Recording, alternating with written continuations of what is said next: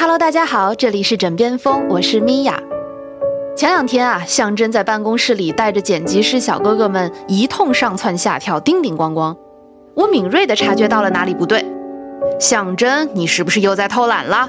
不要带坏小朋友。没想到啊，剪辑师小哥哥立刻挡在了象征的面前。相爷这次可没划水，我们是在录制播客新手入门系列节目呢。你知道在会议室、走廊和办公室录音的区别吗？你知道怎样使用动圈式麦克风、电容式麦克风来录音吗？哎，打住，算我误会你们了，好吧？这个播客新手入门系列节目一共有九集，目前已经全部上线了。教大家做播客呢，象征还是挺靠谱的。你们要是想听一耳朵的，请出门右转，大内密谈等你哦。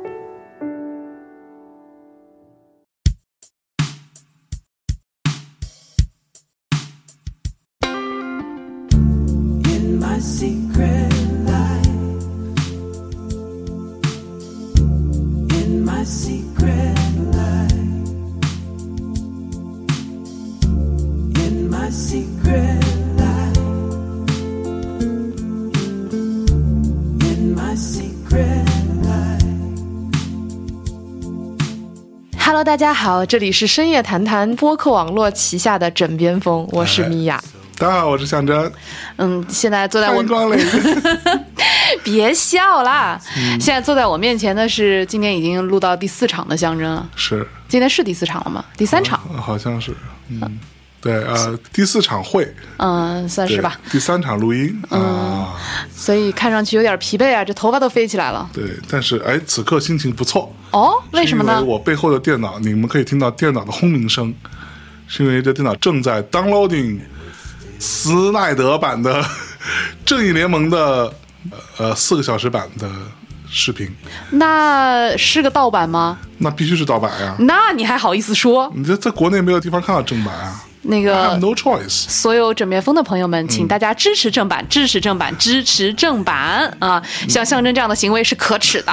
嗯，他如果在 Netflix 上有，那我就不用 download 了，对吧？哦，那你还怪人家选错平台了？但 Netflix 也是以一种不太好的手段观看的嘛，我们 对吧？但是 HBO Max 嗯这不是很麻烦啊，这个事情。呃，差不多了，都快要圆不回来了 啊我们今天并不是要聊这个啊，啊，我们今天来聊一下扎克施耐德的玩家。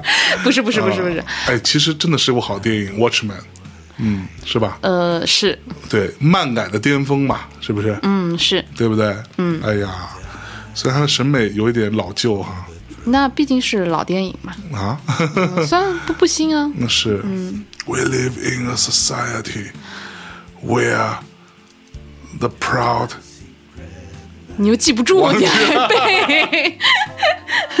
好了，别哦，不是玩了 proud，，是 we are honor 什么 distance 什么之类的。嗯呃，差不多得了啊、我们生活在一个荣耀早已远去的时代。嗯嗯好吧，我们今天来聊点什么呢？哎，不知道。嗯，就不如聊聊我现在脑子里出现的两个字吧：哪两个字？睡觉。是因为太累了，太累了，我想睡觉。嗯，而且明天早上还要早起。是一大早去深圳。对，我们现在都已经十一点了，嗯，嗯、对，十一点十分了。我还在喝咖啡。嗯，为什么呢？为了要给你们录节目。你们难道心里面不会有一丢丢的心疼吗？倒也是不会，其实也不会，我知道你们不会，关谁让你把枕边风排到你的小清单的最后的了是我吗？那就赖你啊！啊？怎么还赖我呢？嗯，这你是吧？安排不妥当，嗯，行吧，行吧，我就认了吧。嗯，那我们还是来聊聊睡觉吧。果然聊睡觉是吧？那既然您起了这个头，诚心诚意的起了这个头，对吧？那我肯定就得诚心诚意的，哎，嗯、让您实现这个愿望。是嗯那你最近睡得好吗？最近还行，嗯，凑合吧。对，最近稍微有点睡不够的感感觉，对，对，就是你之前其实有一段时间是睡眠不是特别好的。呃，我在认识象征之后，大多数的时候他其实都是一个很能睡的人，就能吃能睡，直到 去年吧，是不是？嗯去年是你睡眠不太好的一年哈。对，嗯，为什么？发生了啥？就压力大呀，然后睡睡不够嘛。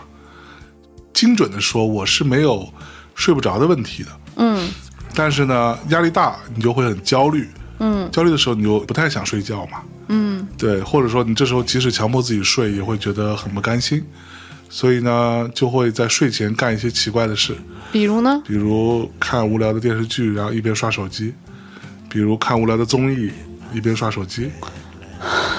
所以核心就是刷手机呗。对，那可是你都在焦虑啥呢？嗯，我我当然能够理解，因为我以前说实话是不太能够理解的。我不知道象征每天在焦虑啥，因为纯从工作量的角度来说，嗯，好像也没有特别怎么着。废话，工作量当然超大的，对。但但直到啊、我正想要转折，哎嗯直到我开始尝试自己独立做节目，嗯呃，就是我最近其实不瞒大家说，我录了几期我来带、我来 Q、我来带的这种节目，然后我发现啊，尤其是面对陌生人的时候，嗯，嗯，这个压力真超大哎，而且非常的就好难哦，就我以前没有觉得有那么难，对啊，那我现在发现哇，真的很难，因为你需要在很短的时间内，你又需要让这个陌生的嘉宾呃信任你，并且你们两个要找到快速的找到一个很舒服的，对两个人都很舒服的一个对谈的节奏。嗯，哦，真的很难。对啊。然后你还得很担心说聊天的过程当中会不会冷掉，对吧？然后因为你跟不太熟的人你是不能冷掉的，嗯你一旦冷掉，你很难捞回来了。嗯，我会在录之前都跟他说，如果有什么，我们都可以随时停下来。啊，我我就是跟对方说，你如果需要休息的话，你需要停一停，你就打手势给我。对，然后同时你因为其实不太熟的人嘛，那相对来说他会比较依赖于你来带，对，是的，他自己不，比如说我跟小韩录嗯。就没有这问题，就说白了，我非常清楚的知道，哪怕今天不是只有我们俩人，就比如说还有个第三人，嗯我就不说了，他也会继续说下去，嗯对，总会有人把话接起来，话不会掉地上嘛。嗯这种聊天类的节目，话掉地上是很可怕的。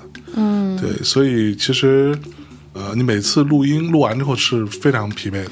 对我录完那两期节目之后，我记得很清楚，我分别出来之后就有一种虚脱的感觉，对然后就开始找东西吃，对，就特别想吃甜食。就是你非常集中的在这个这个部分的时候，我还记得大内那会儿，我们很早期，呃，当时有所谓的明星来上啊，第一次的时候是压力很大的，就是我们都没都没跟这种完全不熟的人聊过天，嗯。而且他还是个艺人，嗯。所以你会很担心他说套话嘛，嗯。对，那其实是打起了十二分的精神，嗯。然后录完之后整个人就虚脱掉了那种感觉，就很想睡，嗯。对，或者很饿，嗯嗯。嗯，但其实你干什么，你只是坐在说话而已嘛。对，对你只不过是花了一个半小时或者稍长一点的时间跟他聊聊天而已嘛，但其实是很累的。对，对，而且会有一种就是站在一个旷野上，四周没有目标物的感觉。对，就因为你你不知道你的，就完全靠自己和对方的推手去探那个路，对，而这个是很花很花注意力的，就很消耗注意力的。嗯，所以我在有过两次这样的体验之后，我开始理解，其实你每天看上去好像没在干嘛，但其实如果有比较多的这种录音的时候，其实很累的。其实每天录一场也就很累了。实话说，就是你录完一场，你的精力已经消耗过半了。对，简单说就是这样。你录两场呢，基本上就处于血槽空了对，血槽空了，处于一个半透支的状态了。嗯然后这时候你再干点别的，你就整个人就已经不太行了。嗯，对，但是呃，还有一点就是，比如说，嗯、我们之前做那个翻滚吧波浪那个时候，其实是有也有聊到过这个问题嘛，就是你会出现嘉宾不足的问题。嗯对，就可能对很多新手的播客主来说，你可能会没有嘉宾，对吧？那你就需要去找一些朋友的朋友，或者一些甚至是陌相对陌生的人来聊天。这个东西当中很简单，就当你呃做了一些准备，做了一些所谓的，因为你对他不熟，嗯所以你势必要去查一些资料啊，他干过什么呀，嗯或者看一些他曾经的经历呀的时候，你在面对他聊天的时候是更容易走神的。对，因为因为你一直在想下一个问题对，我要提什么想说接。下来我要说什么，因为他可能未见得是那么快速就能够像你跟熟人聊天一样能够跳出来。对，嗯，虽然好像我们都没有在聊睡觉，对，但但其实这个也因为最近我也有这样的体验嘛，所以也挺想跟你当做老师一样多请教几句的。哟，您可别这么说。不是真心的，真心的。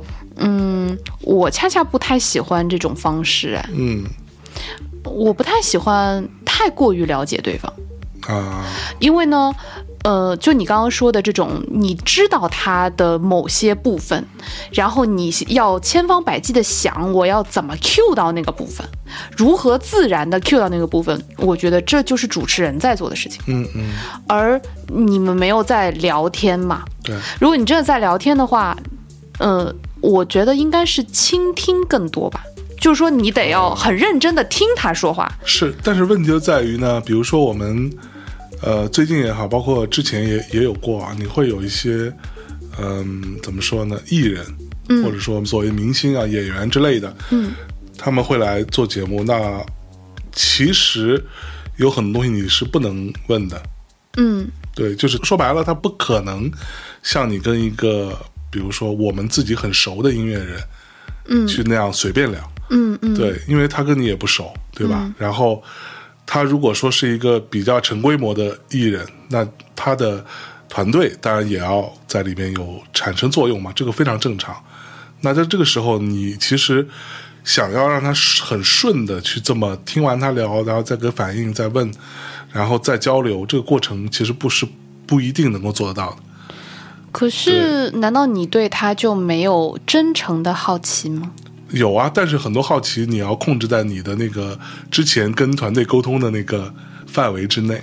那可是，嗯，你在这个范围之内就没有对他真诚的好奇吗？就是你，啊你对他的好奇仅限于不能问的那些部分吗？不是啊，但是这种真诚的好奇就会只能控制在那个范围当中，所以说是不太允许你有过多的临场的东西的。嗯，对，呃那那如果比如说是不是这种呃这么大牌的艺人，嗯嗯呃或者说不是这种，就团队管那么紧呢，呃，嗯，嗯，对，就是一个嗯普通艺人，或者他就是一个嗯陌生人，他只是你不不了解而已。是，我觉得这个是好的，相对来说反而。就说白了，就是他的限制没有那么多的情况下，你可以真的会从不太熟慢慢建立到去沟通嘛，然后去对他产生一些好奇，然后在这个谈话的过程当中会产生很多点。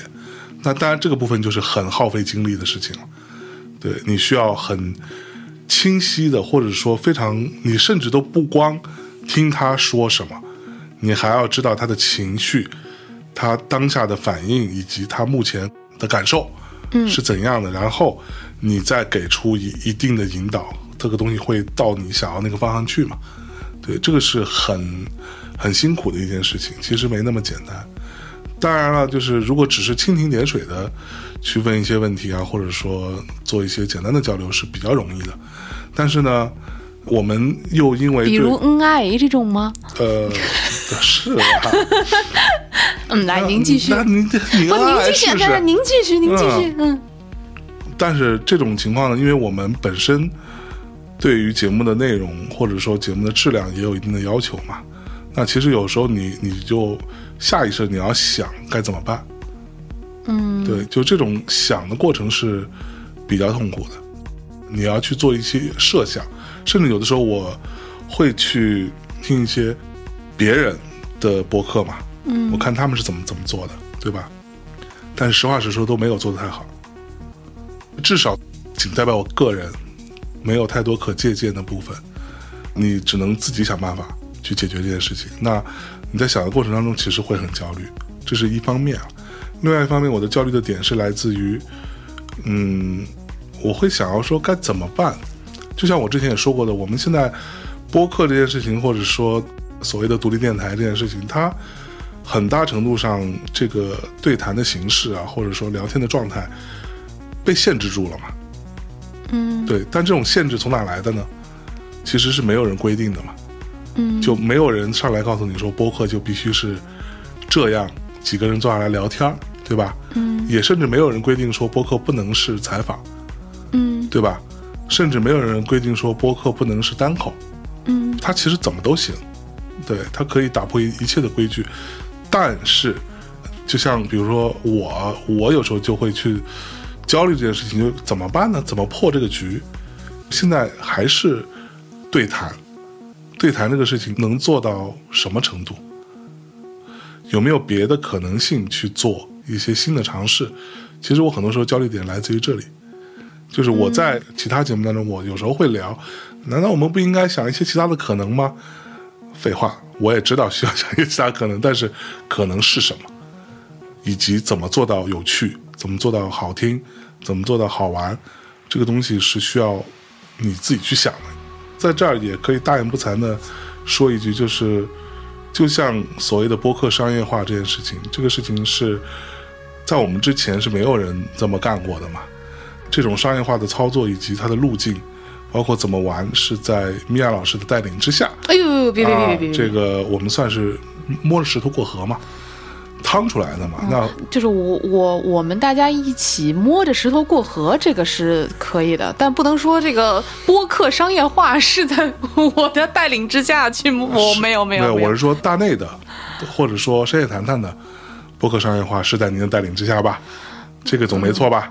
嗯在在在我的铺垫之下，有有有有铺着，对我对这个东西自己趴在地上给大家铺就一样嘛。我我不知道你，但是我觉得我可以想象的是，你在这个部分你也会有很多的焦虑啊，怎么办呢？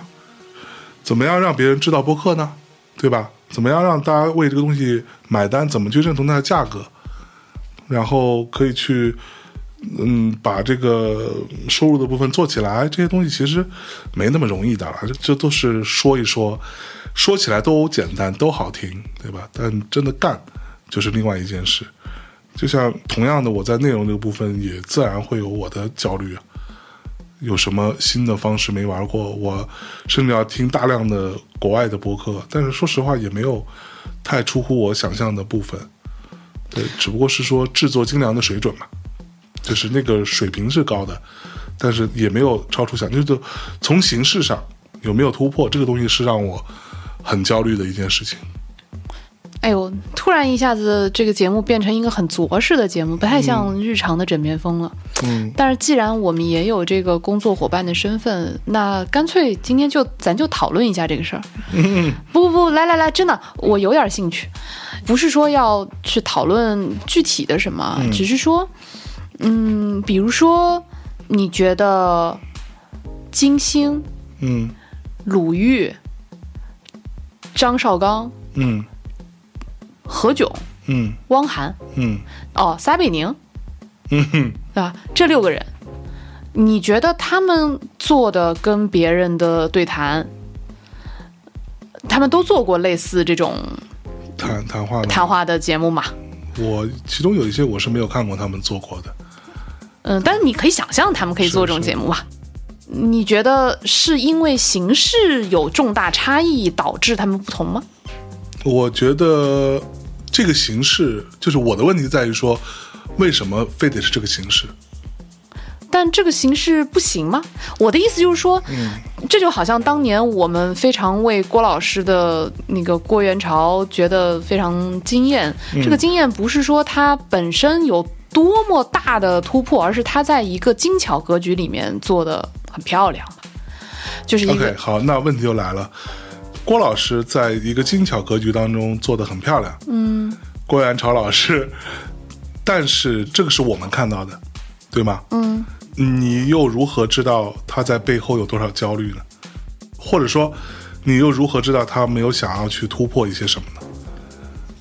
我我觉得他肯定是想的，但是呢，我只是觉得说，对谈这个东西，不是说因为大家都在做，所以它就变成了一个大接货，就是啊感觉好像非得要不是突破一下。是。这样子的，就是对谈这件事情能做成什么样子，或者说它的上限到什么程度，这个部分呢，我有点自信，小小的自信啊，嗯，在至少在播客这个领域当中，但是正因为如此，可能很很多很年轻的或者刚出来做播客的小朋友，就像我们也说过的，他可能还在想着说，哎，我想要做成谁谁谁那样，对吧？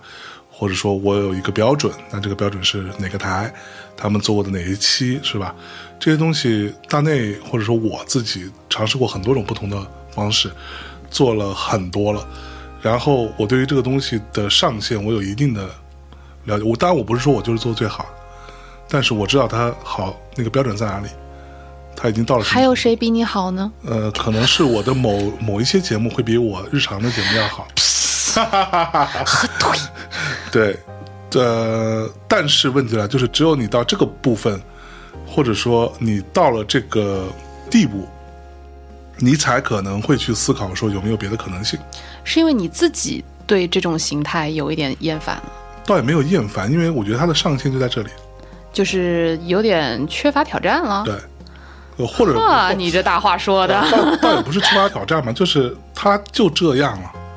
我听过有的人做对谈类的节目做的比我好的，也也算是少吧，至少是凤毛麟角。他们也就是那样，可能是某一期的发挥很好，跟嘉宾的这个状态和他自己的这个状态都很关键嘛。好，也就仅此而已。但是又怎样呢？我的意思是说，这个东西当然是要继续做了，你可以继续做下去，或者说，呃，你可以有更多的尝试，或者跟嘉宾有不同的调度的可能性。但是问题就在于你有没有别的可能性呢？嗯，这个是我想的有所谓的点嘛，或或者说，再说对谈这个东西，它很依赖于你的对谈对象，对吧？嗯，因为这里头变量是那个人嘛。今天我是跟张三聊，还是我是跟李四聊，那势必是不一样的。嗯，对，那这里边的常量就是我，对吧？嗯，但是那个变量是对方，所以每个节目出来的效果不一样，其实很大程度上要依赖于这个人是张三还是李四，嗯对吧？嗯，当然，不同的人跟你去坐下来聊天，大家聊不同的话题，出来你的反应也会不一样，或者你的状态也会不一样，这个是没错了。但是这种形态，它就放在这里了。而我说所谓的大言不惭的话，就是这个东西对于嘉宾要求很高，但是如果说是没有太多嘉宾资源呢，或者嘉宾资源没有那么丰富的电台要怎么办？它没有别的可能性嘛？这是我说的那个重点，你懂吗？如果说他有别的可能性，那这可能性会是什么？我有时候会想这件事情。嗯我觉得我很开心你在想这样的事情，嗯至少不是只有我一个人在想这样的事情。但与此同时，我又会觉得，其实，嗯、能够做成风格化这件事情是不容易的。就是说，呃大家不是说哦，我做的形态是对谈，然后好像它就是一种固定的模式了。嗯嗯，其实对谈，当然以以前就哪怕我们录了那么多期枕边风，很多或者说大多数情况是你在带着我嘛。也没有有啦有啦，我是很依赖于你去找这个谈话的路径的，嗯嗯，或者这个谈话的节奏。但是可能最近我在逐渐的成长一点，吃玩硬了呗。那倒不是，我才会发现说，其实当我自己去找这个路径的时候，呃，别说是有所突破了，你就是光能够在大量的对谈中找到自己这个锚点，嗯，就是自我这个锚点都不是很容易。是，嗯，尤其是张三和李四会变的时候，嗯就如果你面对张三你是 A 形态，面对李四是 B 形态，面对王五就是 C 形态，那么其实呃，它未必是件好事。就是、那你你到底是 A 还是 B 还是 C 呢？对，所以我我一直觉得你很厉害的一点是，你其实有一定的风格化。嗯嗯，而且我觉得这可能也是维持，呃，大内那么多年相对比较稳定的一个原因。嗯就是大家会就大内有一个固定的，呃，不能算太固定吧，就是大内有一种某种风格调性和气质。嗯那这种风格调性和气质当然会贯穿在各种各样的细节里面，但其中一个非常重要的部分就是你作为这个实际的表达者，就是实际的那个 performer，对吧？嗯实际那个呈现者，你是相对风格化的。嗯嗯，对，对，所以大家会觉得哦，可能同样都是张三，他可能在很多地方都做嘉宾，但是大家会觉得说哦，那可能在大内有一种大内形态的张三的节目。是嗯，我觉得这个是大内很厉害的地方。对，但是问题也在于就是，嗯，在这个部分上，我也有我焦虑的点。我碰到能聊的，我随便举例子，比如最近池子，嗯对吧？嗯那你跟他其实是莫名其妙的，很快的建立了还蛮强烈的信任的。嗯对，那大家坐下来聊的时候，虽然知道是在录节目，但是也会说很多，嗯然后会掏很多。你在就是你可以听到那期节目，就比如说池子下期，他在其他地方是没聊过这个东西的。嗯这些东西，甚至我记得我之前看过一个什么，是《新京报》还是什么的一个视频采访，他都其实是语言不详的。坦白讲，就是他对于很多事情，我们在那期节目中讨论的很多事情，他是不愿意说那么多的。嗯对，当然可能跟视频会让人没有那么放松也有关系啊，我觉得也有可能。但是重点在于说，他会在我们的节目当中会呈现出一个，那你就问呗，反正你有什么想知道的，我就跟你聊呗，那对吧？嗯，就这个是很难得的事情，但是是这样的情况发生过很多次，但是让我焦虑的地方在于说，那我如何有办法让那那些其实没有快速跟你建立信任，或者说没有那么放松的嘉宾，跟你的气场没有那么快速就融合的人，嗯可以多聊一些呢？这个反而是让我觉得焦虑的地方，因为很简单，我焦虑的点就在于这样的人总是少的。吧那当然，就上来很快跟你建立很信任的关系，还还请你吃饭，对吧？然后还跟你还有脸说呃对，就就就诸如此类吧。那这种状况会产生，当然是很重要的了。那嗯如果说没有呢？比如说池子是这样的人，那如果今天换一个人，他可能就没有那么放松，那怎么办？对吗？那这个也是我焦虑的点。我有的时候也会去听一些国外的播客，那些人他们是怎么样去带的，嗯。就想要从中去取取经啊，找一些东因为其实比如说好莱坞，它有很多这种所谓 podcast，就是还蛮有名的 podcast，他们的访谈的对象很多时候也只是跟他们之前有过一面之缘，或者说只是互相加了个联系方式，嗯。而已啊。嗯。然后我们这样论明星、论咖位，那些咖位其实还蛮大的。对，对，那他如何那么快速的让你放松下来，让你真的套一些你在传统电台里或者电视访谈里头、视频里头不会说的话？嗯对，嗯，当然，我觉得这里面有很多的原因，使得人家也许更容易能够做到。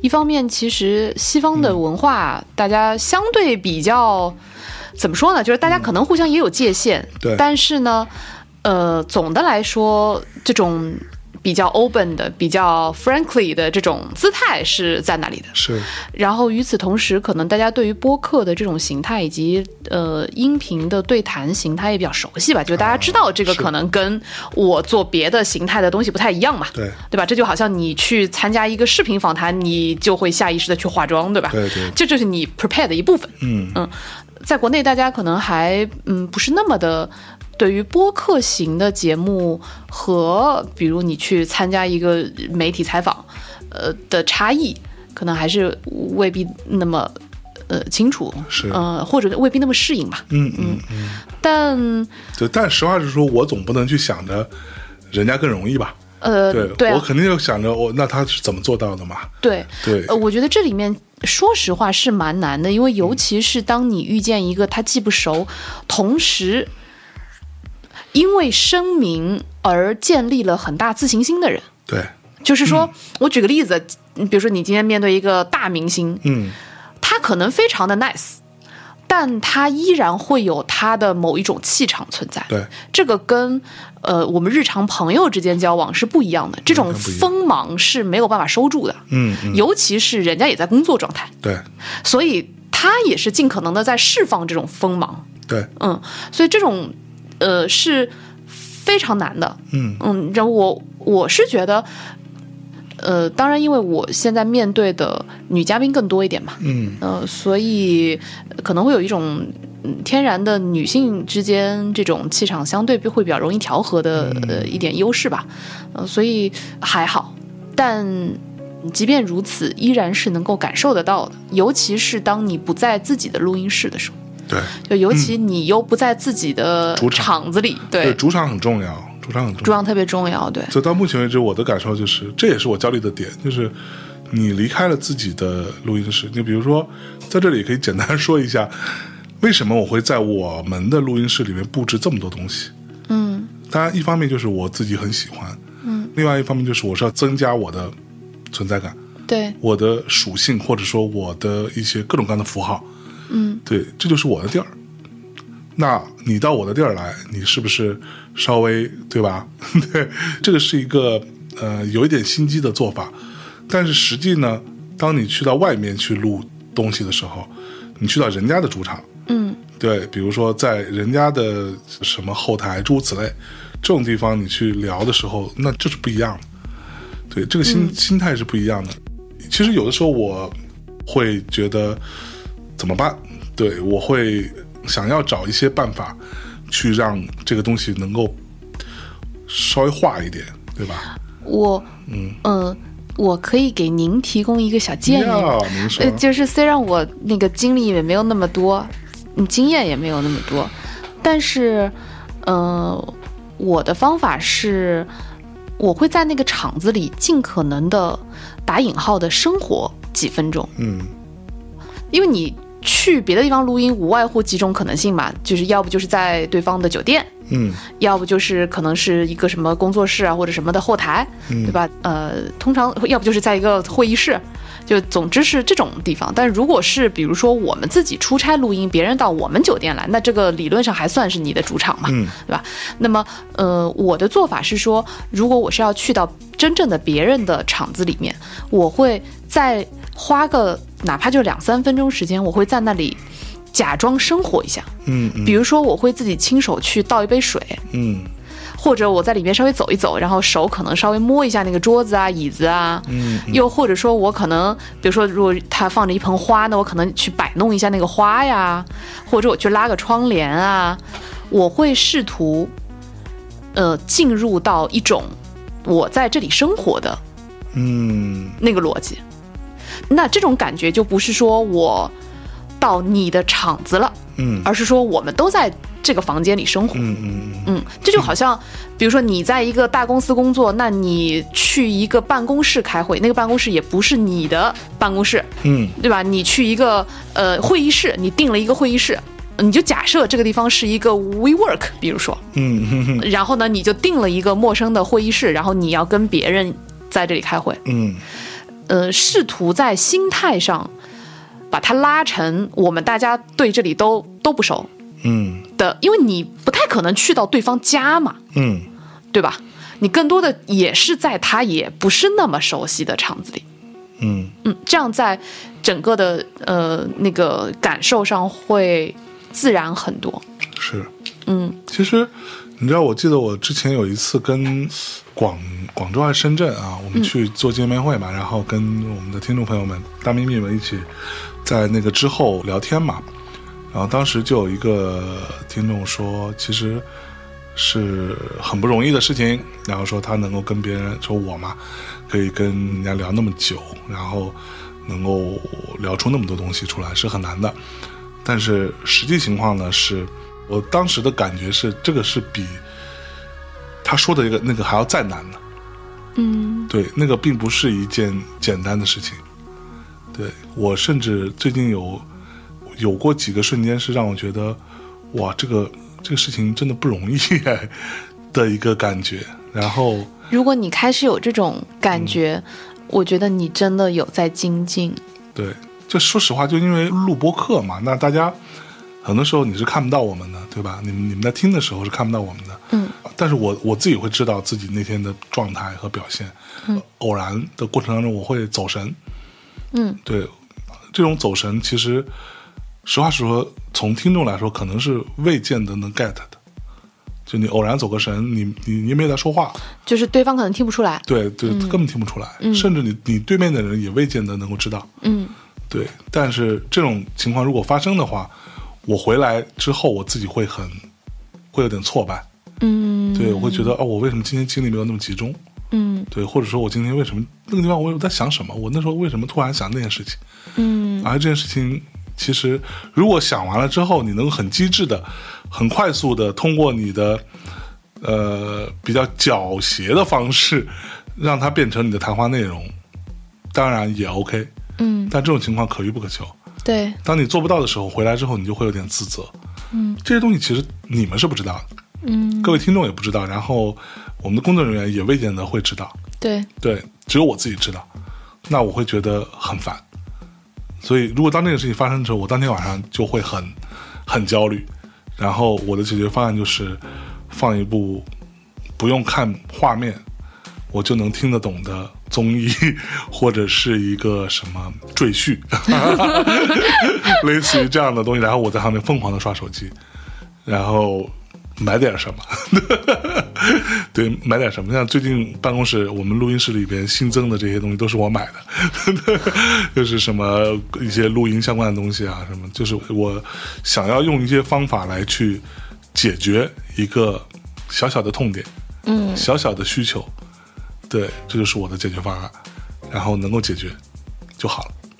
但是这个过程很漫长，因为我的很多很多这种所谓的需求或者说所谓的痛点哈、都是很小很小的东西，一般人没有这个问题的，他可能甚至都不太想这件事情，嗯对吧？很简单，你录播客，那你的麦克风能收音，没有杂音，然后你的调音台也好，你的电脑也好，这些东西都 OK 了，那就就完事儿了，对吧？但是有时候我会想怎么办能够录得更好一点，然后怎么样能够让这个音质更好一点，什么之类的，受到的干扰更少一点，这些东西其实它是没有中间状态的，你知道吗？嗯。因为很简单，这个行业啊，或者说跟录音相关的这个东西，它只有凑合跟很专业对，这两条路，对吗？像有很多时候很多录播客的都是凑合，对吗？就录你别说是播客了，哪怕音乐也是一样，好吗？你就是两个极端对，，都是凑合。那啊，就是精益求精和就凑合。嗯对，差不多行了，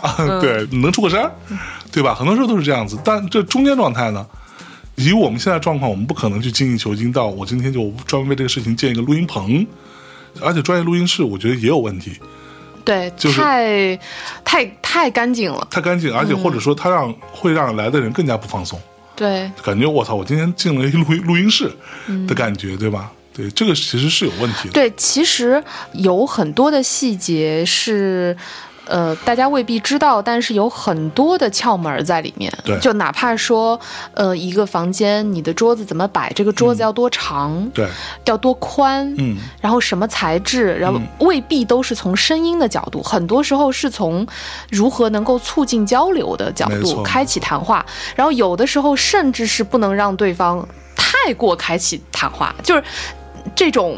呃，很多小细节的东西都在一个棚里面，才能够促使一个呃听起来自然的对对话发生，其实是还蛮难的。我这点尤其是当嗯、呃去外出录音的时候，就感觉尤其明显。是呃，因为那个空间不是你能够选择的，对，或者说你能改变的极少，非常有限。对，对或者你顶多我把空调关了，顶多就这样，对吧？把窗帘拉起来，对，顶多就是想办法让它安静，就已经不错了就。已经很好了。对，然后就需要在非常有限的条件下，用你自己去作为一个影子，对，去使得对方能够进入到你想要的这个感觉和节奏上，是很难的，的确是还蛮难的。对，那这些事情的出现跟它的处理，都会让我很焦虑。嗯，包括说我刚刚说的，那有没有玩一些新的可能性？这种新的可能性，它不是一个，我今天就突然说我异想天开，是吧？对，它不是一个天翻地覆的可能对，那我我那么想没有意义，我我能不能做得到啊？对吧？就这个事情很简单，我跟你讲，比如说那个谁，呃，当时飞猪，嗯，做 vlog 的时候，或者他自己拍那些片子的时候，最终他为什么自己剪？嗯，包括后来他也都是自己剪，难道他没有他的收入状况不能支撑一个剪辑师吗？嗯，对吗？他其实可以的，但是问题就在于你这个事情，至少在初期的时候，你得控得非常细，而且这当中有很多很多精妙的，就是说精妙，这大家会可能笑话，但是是这样，这个东西我要怎么呈现出来？这个东西当中有很多很多小心思、小细节，这个是别人不一定知道的，或者你甚至跟你配合很久，他也未见得会知道。对对，这个东西你就是得自己来。那我在想的这个时候，包括说，我记得我刚入行进唱片行业的时候，那个谁跟我说的一句话，对我影响到现在嘛，就是呃，宁浩，他当时不是在拍 MV 嘛，虽然当时也拍的并并，就他很用心了，但是我觉得那个时候他已经很清楚知道自己不会一直干这个嘛。嗯，他当时跟我说，你看这个镜头是吧，看起来很随意，但我告诉你，所有的随意的背后都是精心设计。那可不吗？你别说宁浩了，所有姑娘出门之前，所有你看起来非常随意的造型，那都是 人家熬了两个钟头的好吧？是啊，是吧？这个头发做做做做，如何做的？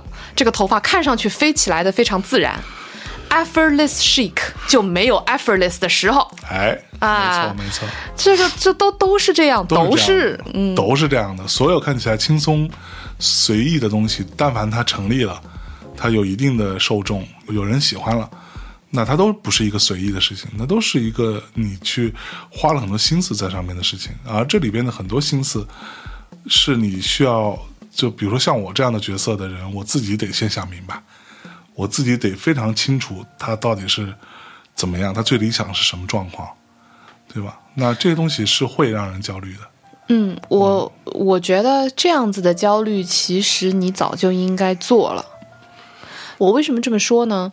嗯，因为在我跟你的工作过程当中，我觉得很呃，我有一段时间非常疑惑，是因为我我觉得你太过被直觉驱使，嗯就你在很长一段时间之内做节目都是非常依赖直觉的，然后非常依赖那个 feel 或者那个状态，但是你自己也不知道今天为什么好，或者今天为什么不好，而且不好就不好吧，也不想，好就好吧，啊不错，今天开心，然后吃个宵夜回去了。嗯，呃我觉得当然这是很轻盈的一种做法，但是它毕竟不太持久。实话实说，这就是你们看起来是这样，哦，但其实我都会想的，只是说我我的性格就是我尽量表现出来是，哎呀，这个随便弄弄。对，有很多时候你们会觉得，或者说各位听众朋友们会觉得，哎，这个节目好像听起来很好。实话实说，就是你们听起来很好的节目，一定是我花了很多心思的，而我花了很多心思的节目不一定听起来很好。对，情况就是这样。那可能这个比例甚至是一半一半。对，一半一半已经比例算高了。对，所以说我我还算有点小小天赋吧，也只能这么说，那才能会导致一半一半。但是很多时候，我其实会很烦的地方在于说，靠，这个我已经，我我已经这么努力了对，，这期已经很好了，怎么就没有什么反应呢？或者大家好像也就是说啊，这期挺开心的，也没有人说，没有人发现你在里边下的那些心思。嗯对，没有人觉得啊，就比如说我，甚至有的时候某期节目，我觉得这个点很有趣啊，我很得意的，嗯，啊，但是没有人没有 nobody give a shit，对，根本没有人在意的，你就觉得啊、为什么？难道这个东西没有用吗？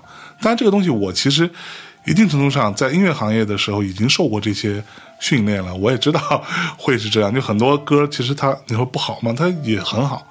嗯，那可能就甚至我我之前说过好多次，我十年前操作的歌到这两年开始红，嗯啊，当时为什么没红呢？然后我就觉得很很诡异，让我我就很努力，我觉得他一定能红，但是当时就连个水花都没有。你花了各种力气跟别人说啊，这歌能红啊，想各种办法，呃去拿各种资源，嗯也没用。然后这个事情我其实是一直以来是慢慢接受了这个 这个世界就是这样子的，你知道我的训练是从这儿来的。嗯，这个世界跟你的努力没有关系，但是这一点我同意。对，但是你不努力，这个世界就跟你没有关系。你说的对，嗯，对，就是，呃，事实证明，就是你你的各种各样的努力，但是这个过程当中，你作为一个嗯比较理性的，或者说你可以去反观自己的人，那你势必会去想说是什么原因呢？嗯，当然了是，什么理由呢？那因为什么让某一次的你信誓旦旦的？真的，我很多人会说啊，你你当时运气很好啊，你能够去大公司对吧？然后做个 director，然后这那的。但是那个东西对我来说冲击也是很大的，因为很多人你是不会在那个年纪你就经历这些的嘛。嗯对我那时候经历的很多事情就是无说白了对我来说是无限的挫败。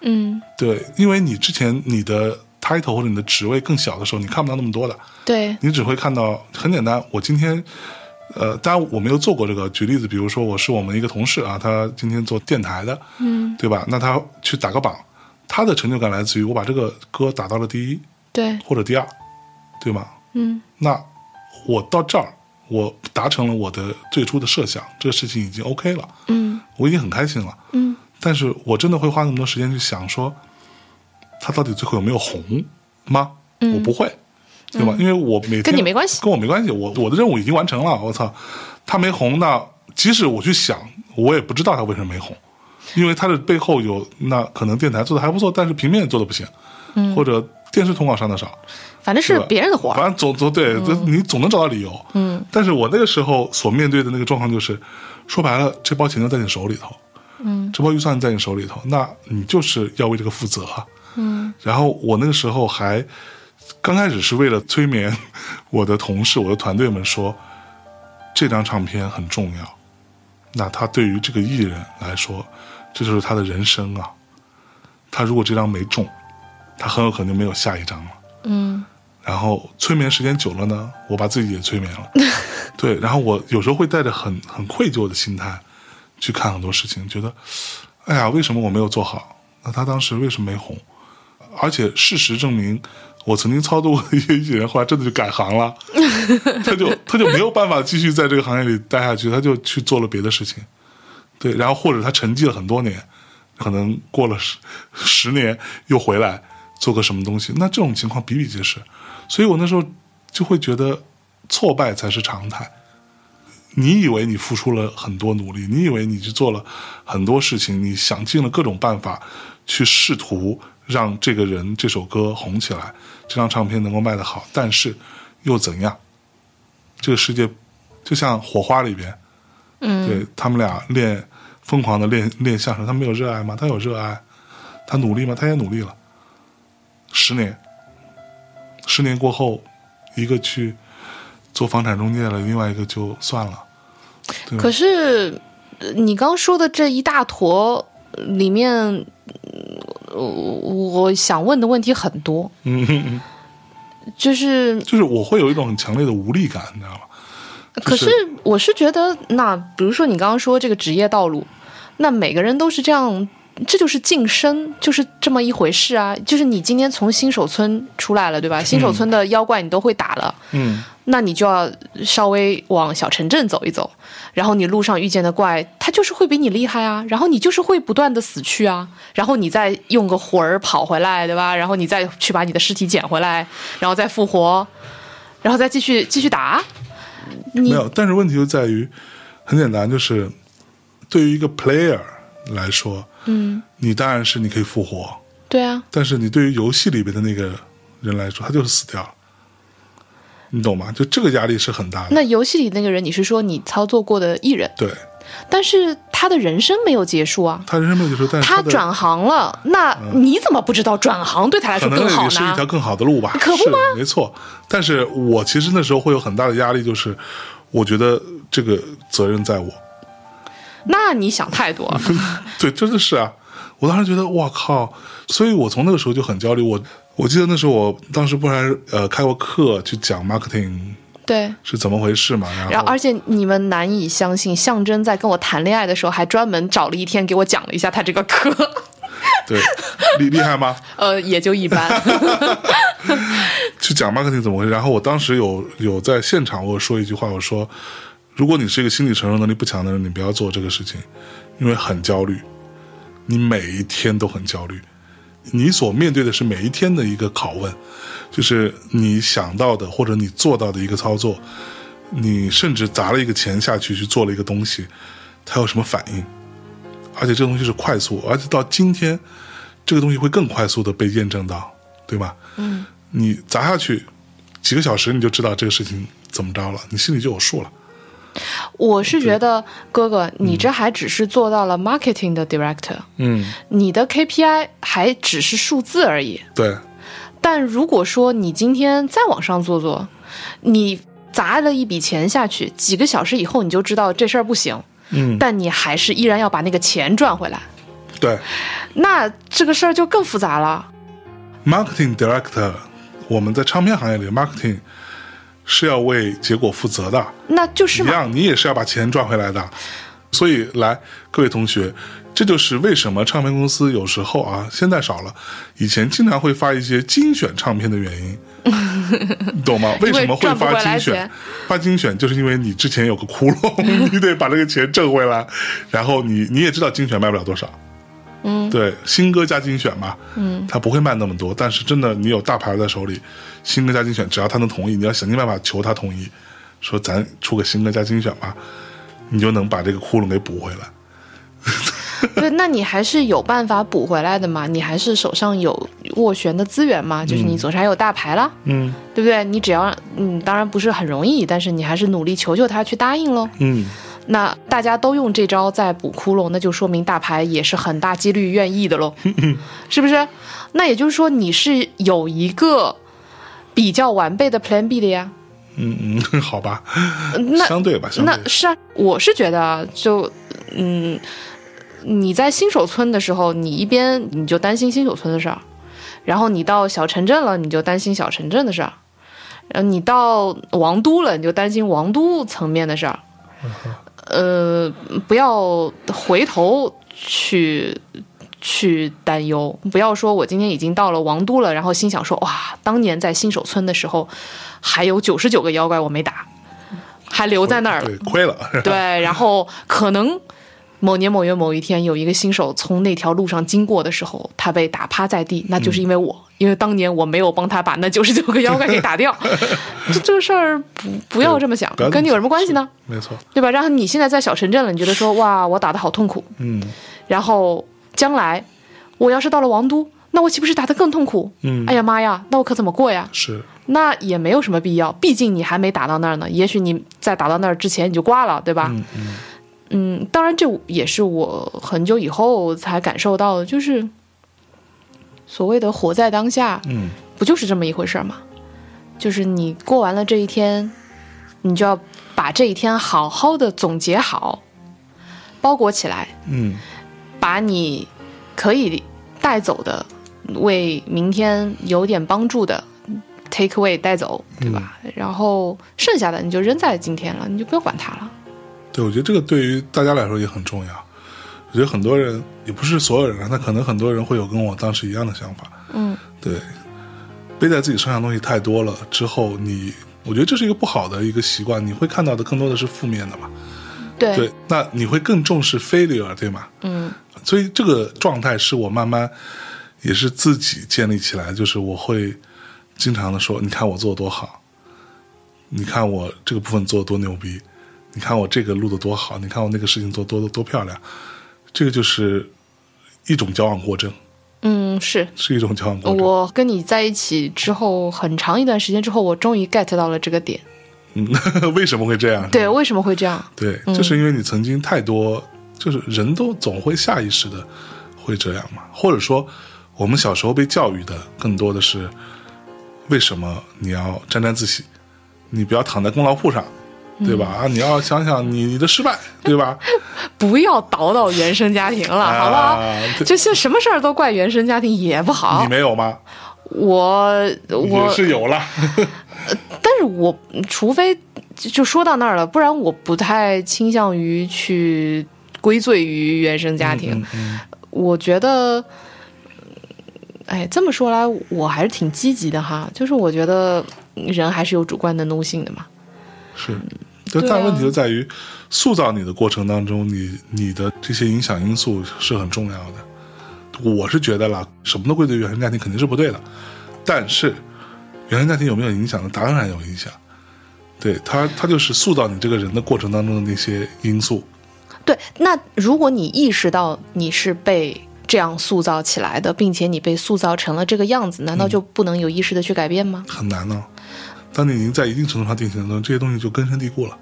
呃，我觉得肯定会有一些东西是根深蒂固的，但是还是会有一些东西是我可以改变的。嗯嗯嗯，当然，这个可能就是我盲目嗯乐观的部分。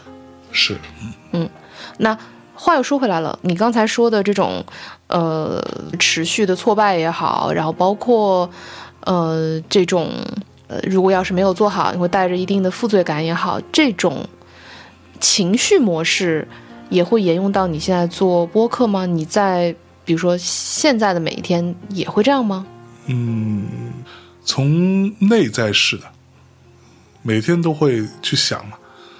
比如说我们出的，呃，当然不能说百分之百，但基本上每一期节目，甭管是大内的，还是枕边风的，还是听涛轩，呃，楼上两位，这些都是属于深夜谈谈播客网络旗下的电台哟。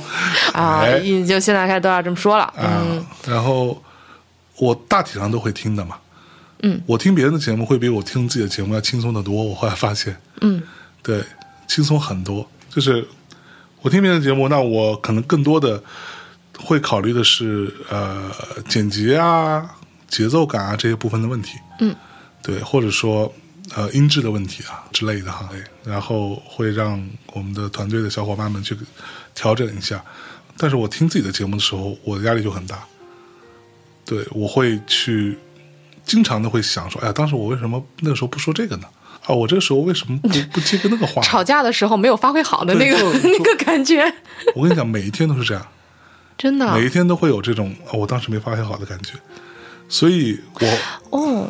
那这个的确是嗯我没有料到。对就应该，比如说大我们最近做了很多东西，嗯对吧？包括空岛，嗯包括嗯，比如说翻滚吧波浪，嗯啊、诸如此类哈啊，包括跟各个平台合作的各种各样的东西，它都会出现嘛。那这些东西出现之后，当剪辑完成之后交到我这里来做最后审听的时候，我都会想这些事情。然后后来我甚至有点，就是比如说我最近刚买了个鼠标，嗯，你有发现吗？没有。哎，在我的桌子上啊、一个游戏鼠标。我为什么买这个鼠标呢？就是因为我希望我自己在听自己的节目的时候，不要那么全神贯注，不要陷入到这个 detail 里面。嗯所以有的时候我其实，在听那个节目的时候，比如说他就是非要这个时候听，啊，我这时候正好有点时间，我会一边听节目一边玩星际。嗯，那天突然被我抓包了，象征在玩星际，我都惊了，在办公室里 一边听节目一边玩星际。对，那这个是让我能够稍微跳脱出来的一种方式。嗯，我我可能像你的对照实验组，啊，因为在我看来，呃，比如说我现在是我，我坐在你对面，我们俩现在在录这个节目。然后，当它已经变成一段音轨的时候，嗯比如说，当我去，我我有时候也会回去听，嗯，枕边风的，嗯，不算太多吧，但是我也会回去听，因为我不太回去听的原因，是因为我不想被之前自己说过的话影响。嗯，而且我自己会有一种好奇心，就是过了很长时间以后，如果突然有一天，别人又问到我同样一个问题，比如我们又讨论到同样一个问题，而我其实已经不记得我回答过这个问题了，嗯那么那一个时间就另一个时间点的我会怎么回答？嗯这个其实是我对《枕边风》这个节目的一种好奇，嗯，嗯，所以我不太期待。对，所以我不太会呃再回去听我以前过去的节目，比较少，有时候也会吧，很少，因为我不想被影响。嗯。嗯。但是当我再回去听这个节目的时候，这个节目里面的这个米娅这个人，她就好像是一个形象，嗯。就是我完全不会把她跟我自己对位起来，我就像在听一个陌生的节目一样。，OK，嗯，但如果是咱俩的节目，那么在这个节目里面，对我来说比较熟悉的人就是你，你还是你。但是米娅那个人是一个对我来说是一个陌生的女的，那是因为你没有好好的去思考、去精进啊。哦，不是不是不是不是，我也会想为什么。就举个例子，就上一期我们聊那个鞋那一期，嗯在录的时候，其实我自己是很开心的。嗯我觉得那一期我们在录的时候，无论是从节奏啊、状态啊，都是比较快乐的。嗯呃，然后那个当录节目很顺的时候，你会听到就好像钟在踏踏踏踏这样走，你就觉得每一个齿轮都是卡上的。嗯嗯，呃，那那期我觉得就是一个在节奏上，至少在临场感受上是很顺利的。嗯嗯，甚至那个 flow 我都觉得是漂亮的。嗯但是呢，这一期节目反正好像大家也并没有什么特别的感觉。嗯，你说我我有没有呃觉得是一个我自己喜欢的节目，而大家没有 get 到呢？我会不会因此而懊恼呢？也倒不会，就它就只是我的一个数据中的一个，就是我每一期节目它都只是我的数据中的一一个数字。嗯嗯，我得失心不会太重在这个事情上，但我会想为什么？嗯我会想为什么大家没有感觉，嗯但不会基于这一期来想为什么大家对这一期没有感觉。嗯，而是说，嗯，一段时间的，或者说某一类型的节目，嗯也许切口过于小了嗯之类的，就是你去掉一个最高分，去掉一个最低分，那中间是什么状态？嗯，嗯，所以对我来说好像也就还好。对，然后但是反倒是，呃，我觉得枕边风可能也因为我们俩太熟了嘛，嗯。逐步的，其实枕边风能够呈现出一些，嗯、说不上是风格，但是是一些趋势化的东西。嗯哼。呃，我我在枕边风其实也试过很多不同的内容项，嗯。嗯，但我发现大家其实还比较喜欢它比较轻盈的状态，嗯哼，嗯。是相对日常又比较轻盈嗯的样子，而不是很着实的那种感觉。嗯嗯，我不知道我揣摩对不对啊？嗯就是如果大家觉得其实并不是，其实你们想要听到更多与主义相关的东西啊，请 在留言区给我们留言啊。可以去移步去别的电台。对，滚！不要不，请不要移步去别的电台。聂老师最讨厌什么主义了？嗯，虽然我不喜欢吧，嗯，我依然觉得其实人生的大部分是人之常情，嗯，嗯，就是不要脱离人之常情。就好像我今天不是去录了一个艺术家嘛，嗯。嗯、就是当然我觉得说也也也无所谓啊，可以跟大家说，嗯。是今天去录了曹斐，嗯，曹飞飞老师，啊、嗯。对，曹斐老师是我之前有问过葛雨露，嗯。我说我要去录曹斐了，然后葛雨露说这是我我们行业的大神，嗯。就是他是呃地位极高的一个当代艺术家，嗯。数一数二的当代艺术家之一啊。然后我跟他聊的时候，上来我们先简单沟通了一下啊，其实我们我也没见过他，嗯。他也没见过我，对吧？我们今天就第一次见面，聊了一会儿之后，我跟他提出了一个想法，我说咱们能今天能不能不要聊那么多观念嗯。啊、呃艺术的主义嗯。什么之类的，咱多聊一些更啊，他的我还没说完，他说太好了，他说聊主义啊，聊观念这个东西，我跟很多人都聊过了，然后说出来，其实他们最后做出来都是一样的，对对，大家说的最后都是同一件事儿嘛，对，对，那不然呢，对吧？嗯就是那些东西，其实他也会觉得有一点有点无聊。嗯他说：“那我们就聊一些很具体的事情。对，对，今天聊的是很具体、很具体的事情。而且他那个展就是。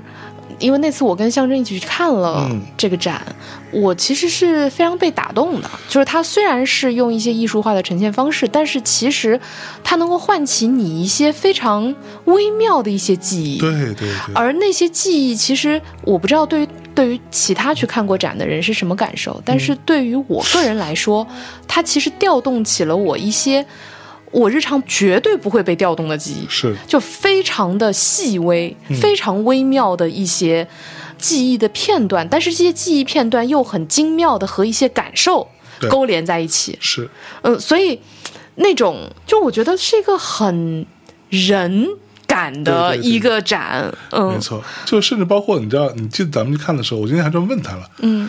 他是有一个高高的台，有一个纯白色的一个台，嗯。然后台很窄，上面放了两个扫地机器人，嗯，对，对吧？那机器人呢，就是因为它不能掉到掉到外面。对，而且它彼此之间又不能碰撞，嗯，它会识别对方是一个物体，对。所以他不会碰它，对。所以两两个就在里就在这当中非常局促的在挪来挪去，挪来挪去，嗯。然后那个让我觉得很有趣嘛，然后他其实跟我也讲了一些，其实他的那个描述很好玩。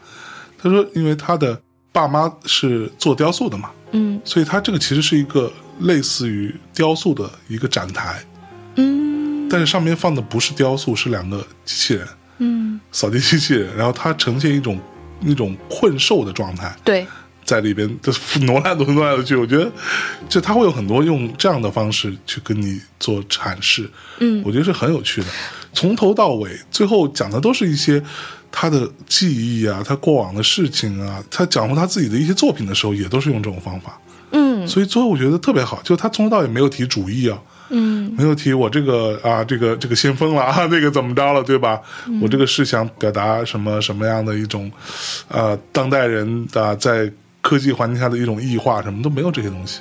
嗯但我觉得这个东西可能跟他的呃女性视角也有关系的。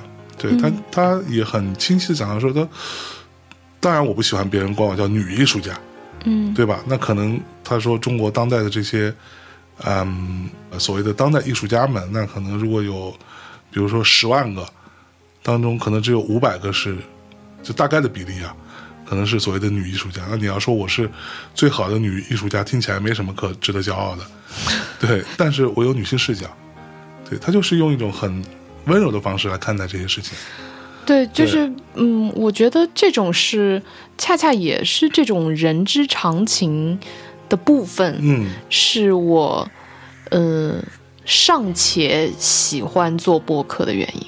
是，就是，嗯，也不瞒大家说，也不怕大家笑话。嗯。我刚刚说我最近开始自己做一些节目嘛，那当时我们大家在讨论说要不要让我自己去做这个节目的时候，象征一口否决了我。嗯。象征说你肯定你不行，嗯。然后嗯，大家说为什么不行呢？象征说因为你不喜欢人，嗯你对人没有兴趣，你只对事儿有兴趣。嗯你对人没有兴趣。其实你说的大体上是对的，嗯但是我对人之常情有兴趣，嗯所以，嗯，我我更愿意用大家都能够用常情去推导的这种方式。去跟人沟通，跟人交流，我们就只是说，无论我今天认识你，跟你有多熟，还是我今天压根儿不认识你，咱不过都是人嘛。嗯所以基于这种认可，无论你今天是大明星，还是你今天是一个 nobody，我们都是人嘛。所以就是基于这一种姿态，或者基于这一种人之常情的普遍认知吧，对。我会有兴趣去，或者有好奇心去了解对方作为一个人的部分。是，其实这也是我很很多时候我不太喜欢听那些，或者说我至少我个人，包括我也认识周围的一些人，也有过这样的反应，就不喜欢听那种在节目当中拽大词儿的，对吧？当然，我觉得那个肯定也有很多人喜欢，我觉得是另外一件事啊。但是为什么我不喜欢？因为我看不到你这个人，嗯，就是我个人的审美取向，是我看不到你这个人的脸，我不知道你是谁，你跟我说的全都是虚的，全都是一些嗯别人的话，或者说是书上的话，嗯对吧？这个东西是我个人的审美的偏向，并不喜欢的东西。当然不是说不能认真的讨论东西，对吧？你认真讨论你这个事情跟你有关系，它跟你息息相关，你的讨论出来的那个话语体系也好，包括你的用词、你的观点也好，都跟你个人有关系。我觉得这个是好的。那即使在这当中你用了一些大词，或者用了一些书面语，我觉得也没问题。嗯对，但是如果这个事情跟你也没什么关系，你你就生要聊，那我觉得就很无聊了。就是当然我，我我不是在否定别人的意思啊，我只是说我个人不喜欢。嗯，我比较不喜欢的是，嗯，因为我觉得知行合一很重要。就是说，我不太喜欢，嗯，我感觉到的某一种状态，这种状态是说，我知道了，所以我感觉我能做到。嗯，对，嗯，对但是这种状态其实非常普遍。对，这就是所谓的 pro wanna be 嘛。呃之之类的吧，别管什么 wanna be，总之就是，我觉得这个非常普遍，就是实际上呢，你也不会干。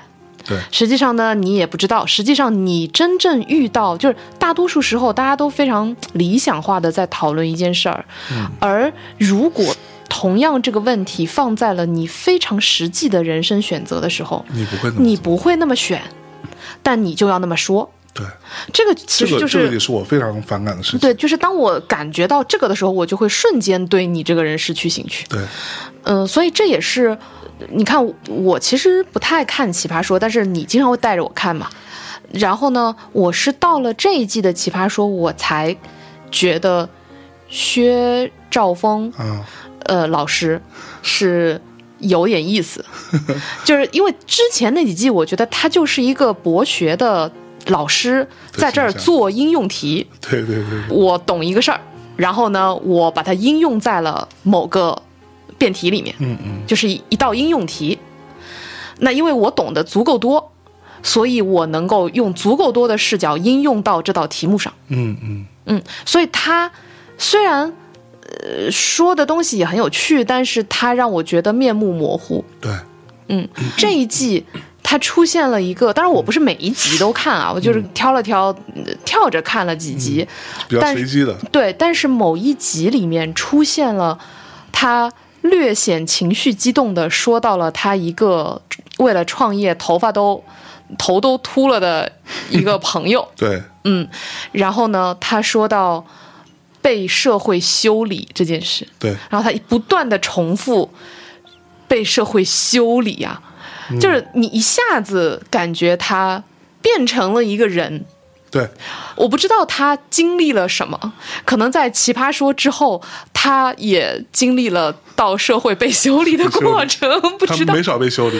不知道，但是你觉得他一下子好像懂得人间疾苦了，对。然后他一下子在知行合一，就是在行这件事情上往前跨了一大步，对，就也许这个行是失败的，对，其实就是我们经常开玩笑的说他急了，他急了。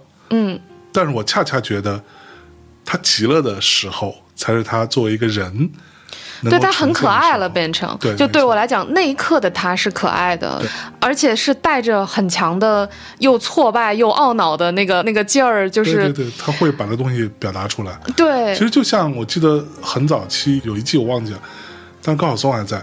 嗯，高晓松跟蔡康永他们两个人同时，嗯，怎么说改变自己的立场，嗯。就是因为当时在好像是在聊英雄这件事情吧。嗯。然后呃是那个谁，嗯，台湾变神，黄执中，对，就是黄执中在发言的时候，就他在他在讲这件事情。当然，这个东西黄执中本身没有问题啊，因为他持这个方嘛，嗯所以他必须这么说嘛。然后他既然这是一个竞赛的一个一个节目，嗯，他就是要赢嘛，对那可不嘛本，本身完全没有问题，但是在那一刻，高晓松跟蔡康永都同时做了这个选择，就是我们要改变我们的立场，因为这个事情所谓的触及到了他们认为的一个有偏差的价值体系。嗯对，那在奇葩说这个舞台上，他们所秉承的东西就是，那我本来就是我说哪边都可以，对我站哪方都可以，我都可聊。但那一刻，你觉得他俩呈现出了很人的那个状态，嗯就是这样的一个价值体系的底线的坚守，是需要我们这时候任由他这样发展下去，我觉得是有问题的。那他们站站出来，甚至不惜去违背这个规则，我就是要改持方，我就是要说这些话，然后再讲到底什么才是重要的，对于人来说，那我觉得那一刻是可爱的，对、他们俩都很可爱，嗯。对，但很多时候你就觉得我不太喜欢的一点是很油的东西，你知道吗？就是怎么都行啊，这个你这个指向性过于明显，就这个是意味着你不在乎，就是你对于这些事情都不在意，对，但这里面也有一个问题，比如说我有时候也是这样，嗯。但是也未必是油，是因为你的确不在乎。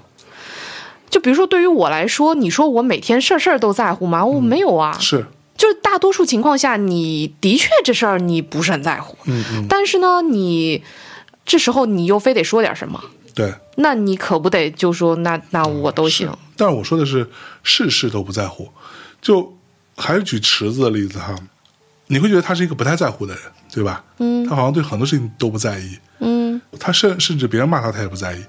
嗯对他不是说他不会删评论嘛，他不会拉黑人，嗯从来没拉黑过人。嗯，你骂我，你排在评论第一个，被几万人点赞也无所谓。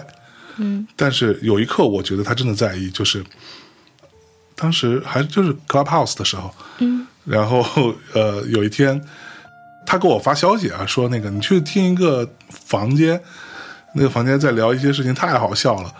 然后呢，我就去了。听完之后呢，我转到另外一个房间，另外一个房间也在聊一些大家在抨击某一个人的一个，就是算是某一个比较公共的人吧，一直在抨击他，然后讲各种笑话、各种段子，轮番上阵，你知道吧？就听了以后，我觉得还又好笑又恶毒，又又怎样，对吧？然后，但其实没有那么好笑。但是我当时听的时候，在那个氛围下，我觉得还蛮好笑的。然后我就给他发信，我说你去听这个，这个还挺好笑。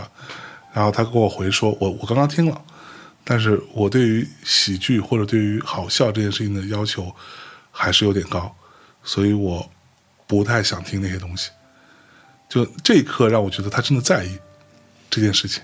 你是说在意喜剧这对，件事？或者在于什么是好笑的，就是喜剧的标准。对，嗯，我觉得，嗯、如果这是你所从事的行业，而你连一点标准都没有，那我觉得你没有必要再干这个事情，没错，对吧？比如说，呃我们经常，嗯包括你刚刚说你焦虑啊，包括我们一直聊聊聊聊到现在，在说跟播客相关的事情，那为什么老要把这个事儿挂在嘴边呢？是因为我们要真的要呈现出啊，我好懂啊，或者说啊，我这个事儿听我的，完全不是。对，就是因为它就是你现在在从事的行业嘛，那你当然每一天这个事儿就是萦绕在你的脑子里面。嗯嗯嗯，对，你会想的嘛？对你肯定是希望这个事儿好，你能做得好，嗯对对吧？那你说我们心中有没有一个标准？我们肯定有这个标准啊。对嗯嗯，当然这个标准肯定是个个人标准，是，它不代表着说嗯所有人播客就该这么干对当。然不是。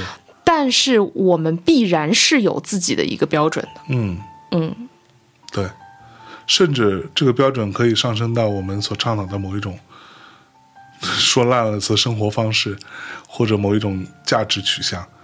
对，嗯，反正价值取向什么的，我倒我不知道。嗯不是真心的，真心的，就是我是觉得，其实很多时候，可能包括我在内吧，我觉得我们大家的人生有一半儿都是在自作聪明当中度过的。这种自作聪明是有的时候你是不知道自己在自作聪明，嗯嗯，就是你觉得自己的确聪明，然后你发自内心的觉得自己聪明，然后但其实，嗯、比如说你你觉得我掌握了一门技术，我掌握了某种知识，我学到了某种主义，嗯，好像我就懂了。是我人生就豁然开朗，嗯我就能过好这一生了，对对？，但但实际情况并非事实是，人生你就是得爬着过，对就往前爬，对。慢慢爬，掉掉坑里了再爬出来。我今天下午就是录一期空岛的节目，嗯跟呃一个时尚圈的朋友，对，但那节目应该现在应该还没播哈。他说了一个事情让我觉得很诧异，嗯然后我也觉得哇，他还蛮通透的。他说，其实我后来的思考是，时装这件事情是一个小圈子自娱自乐，嗯它 totally 是一个小圈子自娱自乐的事情。这个世界上有太多太多太多的人，绝大多数的人都不 care 这件事情。嗯对他们的生活当中有比这个重要的多的事情，而这个事情就是一小撮人的自娱自乐。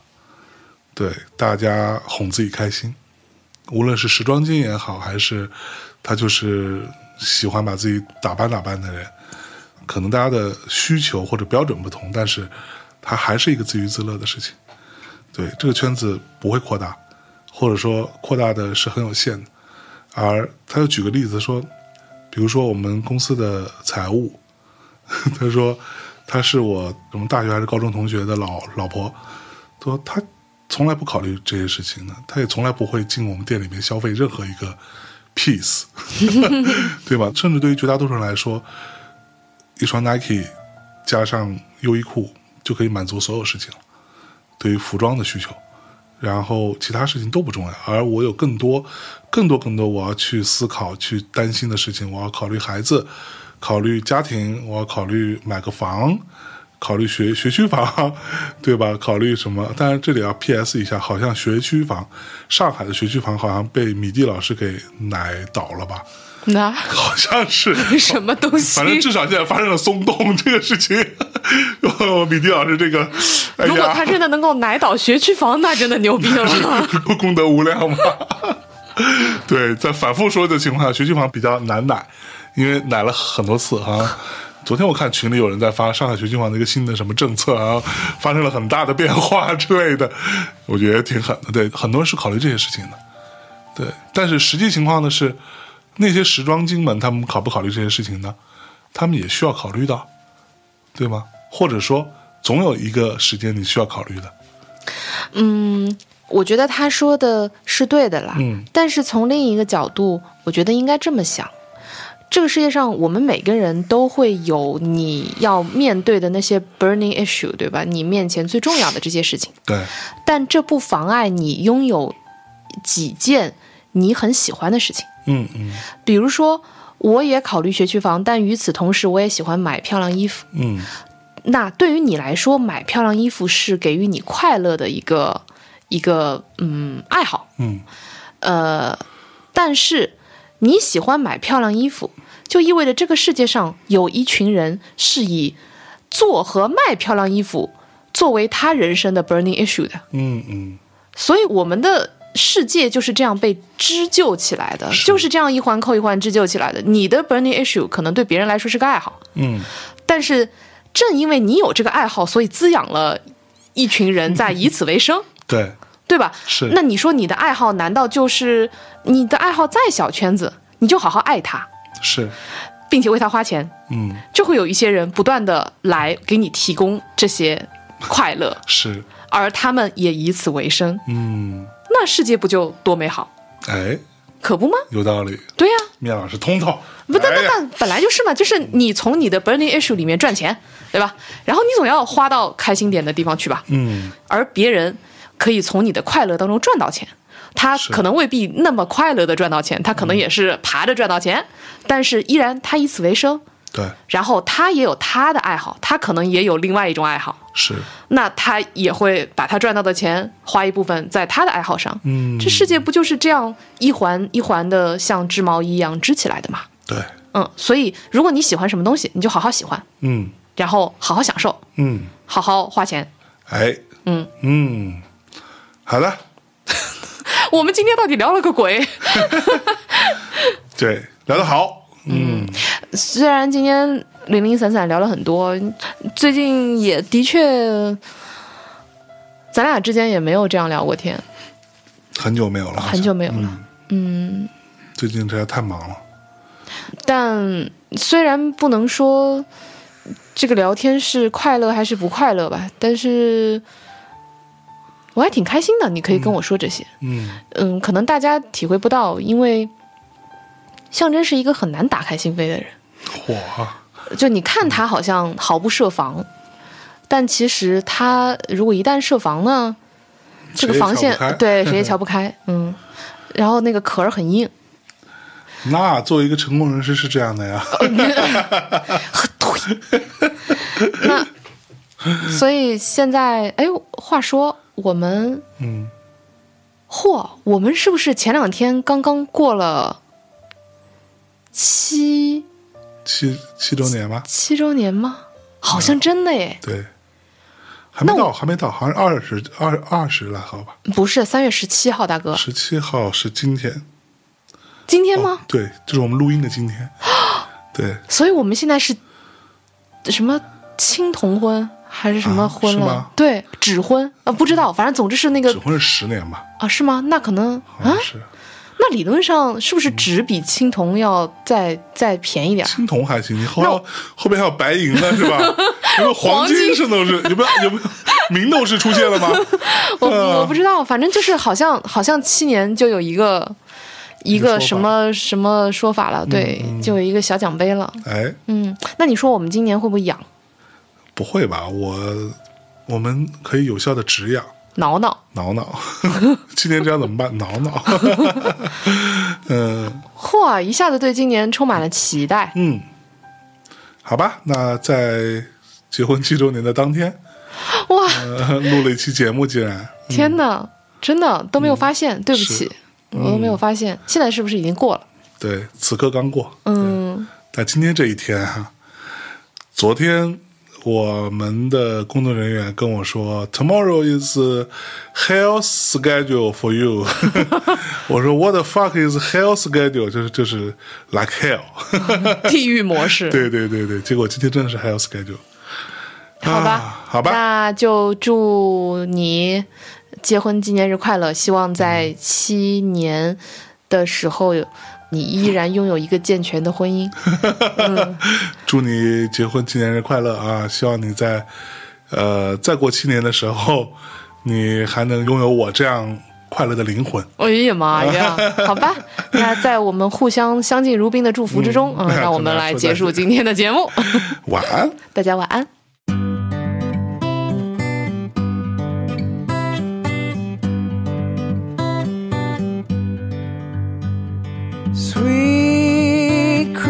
Creature had another talk about where it's going wrong, but we're still young.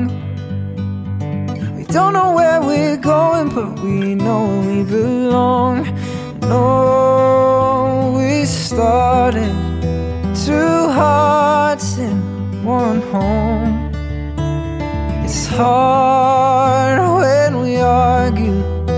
We're both stubborn, I know.